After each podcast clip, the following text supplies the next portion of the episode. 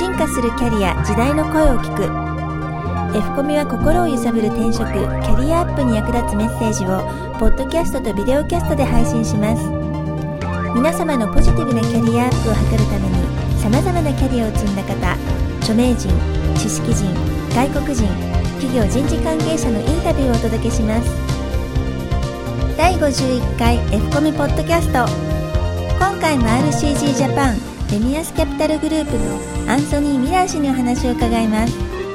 ベアスターンズでジュニアパートナーの職に就きパークアベニューに面した個室を与えられるも所得を80%も落としオハイオ州のクリーブランドでゴミのリサイクルの事業を始めるミラー氏。この回ではウォール街からゴミのリサイクル事業へ転身。ベアスターンズ社に復帰し鉄鋼スラグの山から香港へ。お届けします。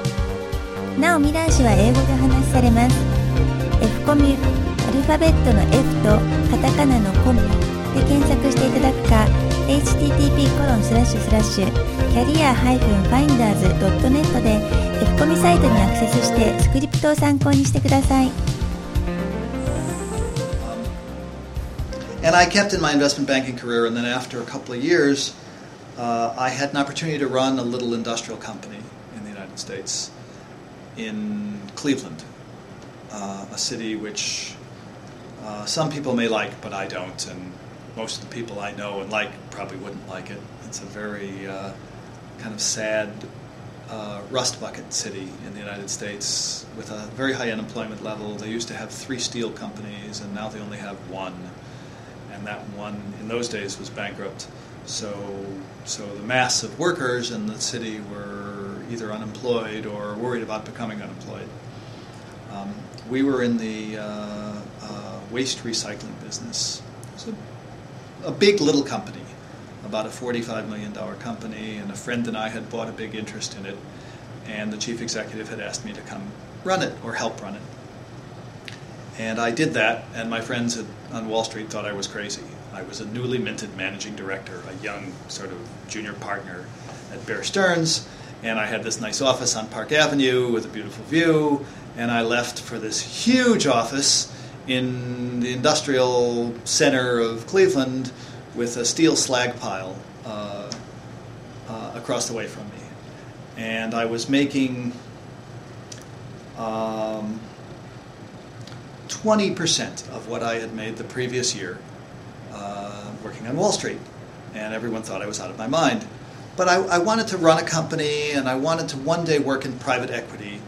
Uh, in investment banking, you're an agent, you're representing other companies for a fee. Uh, in private equity or hedge fund investing, you're a principal. So you're investing either your money or other people's money, but you're the one making the decisions rather than advising someone else to make the decisions. And I was interested in making the move from investment banking to private equity, but that was a difficult move to make um, because uh, private equity was very attractive and hedge funds were very attractive and very hard to get into, relatively few jobs. It was a very small industry in those days. Uh, and so I thought that one way to make that transition was to go work for an industrial company. I also had dreams maybe of building this huge industrial empire, and I was going to be the boss, and I was going to be another uh, John Galt, I think is his name, in Atlas Shrugged. I was going to build a huge empire. Uh, it didn't work out that way. Uh, the company was interesting and profitable, but it had problems, and it was never going to grow. And so after two and a half years in Cleveland, uh, the chairman of uh, Bear Stearns, where I used to work, uh, and the head of international investment banking uh, invited me to come back and work uh, in a very senior job in their Hong Kong office.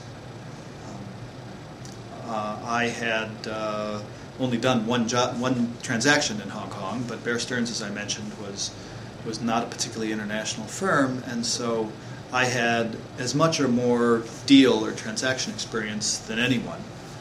And in the two and a half years I'd been in Cleveland, their Hong Kong office had grown from about seven people to about 90 people.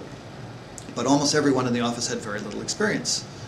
And so um, they invited me to come back to Hong Kong and run investment banking for them here, uh, here meaning in Asia. Uh, and I did that.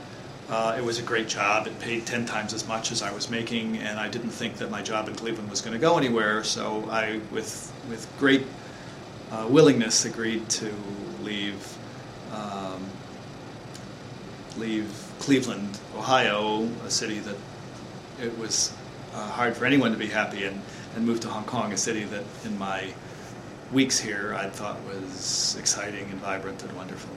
And so I came out and worked for Bear Stearns out here. Um, uh, I guess I say here, meaning Asia, because I think of Japan and Asia as, as a market distinct from America, my, my home. 次回は RCG ジャパン レミアスキャピタルグループのアンソニー・ミラー氏4回目の配信を行います。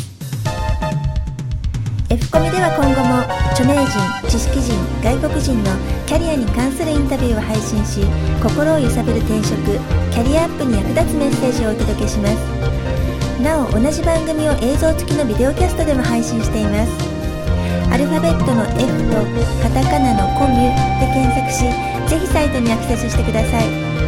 サイトアドレスは http コロンスラッシュスラッシュキャリア -finders.net オープニングエンディングの音源素材は大人葉っぱ様よりご提供いただいております。